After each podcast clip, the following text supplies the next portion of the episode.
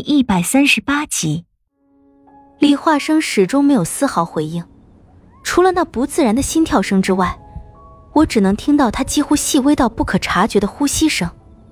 呼吸虽然很轻微，却十分平静，没有一丝波澜。受了这么重的伤，流了这么多的血，他此刻应当是心力衰竭才是。然而他的心跳却非常急促，呼吸也一如往常的平稳。有些不合常理，他的白发被风扬起，在我眼前晃得有点凌乱。他一直没有回应的身体终于动了一下，伤痕累累的右手缓缓抬起。我虽然看不见，但是能想象那是一个怎样的动作。他的手会慢慢的落在我背上，然后用力的将我搂在怀里，跟以前任何一次都不同的拥抱。果然。他的手轻柔的落在我的后背，能感觉到他手心的颤抖和脸颊边裂开的丝丝笑容。我等着，等着他颤抖的手掌用力地抱紧我，却没有。一股刚猛的劲力透过我的皮层，像是一股洪流，沿着身体经脉急速扩散至全身。我的身体一瞬间失去了所有的力气。我抱着他的手，一寸一寸地沿着他满是鲜血的肩膀滑下。从骨子里透出来的疲惫和乏力遍及四肢百骸，我连坐稳的力气都没有了。我的下巴搭在他的肩膀上，下面好像是一个血窟窿，滚烫的鲜血令我的下巴都觉得燥热，而他却像是没有感觉一样。伤口压了我这么重的一个脑袋，都没有让他的呼吸声变得更重一点。他的手终于落在了我的背上，颤抖的手掌一分分的加重力道。多么紧的一个拥抱！他将我从他怀里推出来，现在的我连保持脑袋直立的力气都没有。他双手搭在我的肩膀上，白袍的袖阶已经在往下滴血。我感觉眼睫很重，但仍然极力撑起的眼皮合上之前，看到的是他平淡如水的脸，苍白的发和浑身的血。他将我绵软的身体轻轻地放在地上，过程中。那一双闪着丝丝流光的眼睛一直都平平的看着我。这是他的眼泪吗？他又是为了什么流泪呢？他要做什么？我想喊他，却怎么也张不开嘴。现在的我，连眨一下眼睛，几乎都要用上全身的气力。我的眼皮越来越累，眼睛越来越模糊。只见他直直的看着我，满目柔情。而脸上却是一派森冷的模样，他是在竭力的压制着什么？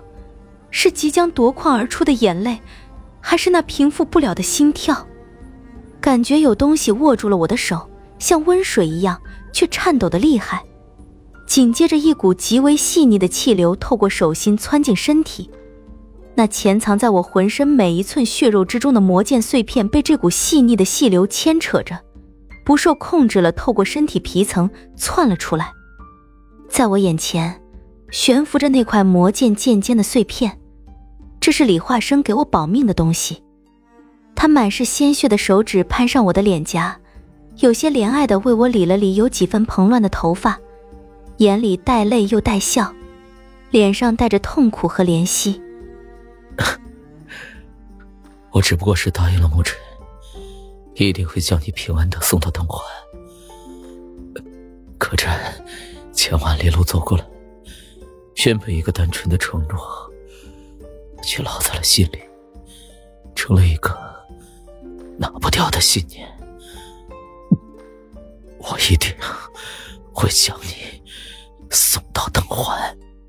我脸上的手指顿了顿，拿开了，魔剑剑尖的碎片缓缓飘起。同时，在他身体的四周，七片大小不一的魔剑碎片缓缓飘出。他的双眸仍是泪中带笑的看着我，身子却已经缓缓的站起。我想去拉他的脚，却怎么也动不了。我身体的所有感觉像是在一寸寸的消散，已不大能够感觉到手背贴在青石上的寒凉，也不怎么能够感觉到钻进耳朵的声音是沉闷亦或是灵脆。整个身体像是在逐渐的沉入深深的湖水，一寸寸流失掉的，亦或是我的生命。前方像是传来一个轻轻的脚步声，似有声音飘过来，听得不怎么清晰，但依稀能够分辨过来说的是什么。你要做什么？拼命吗？我的意识还未完全丧失，此刻的身体全靠我的意念强撑着，才不至于沉睡。这个声音应该是司徒安的，我已经没有力气转头去看，但司徒安被月色透出来的薄薄影子就在我身边，和李化生的影子叠在一起。你欠我一条命，对不对？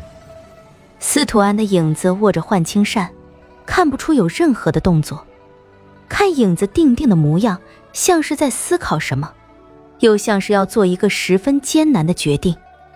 良久。沉默的气氛被司徒安的脚步声打破，他抬起脚，绕开李化生，像是朝我这里走来。不大一会儿，朦胧的视线里，司徒安探头过来，一双柔目痴痴地看着我，脸上毫无色彩可言。嗨，叶姑娘，你是这世界上最幸福的女人了。他将我抱起来，我的身体瘫软的像一滩烂泥。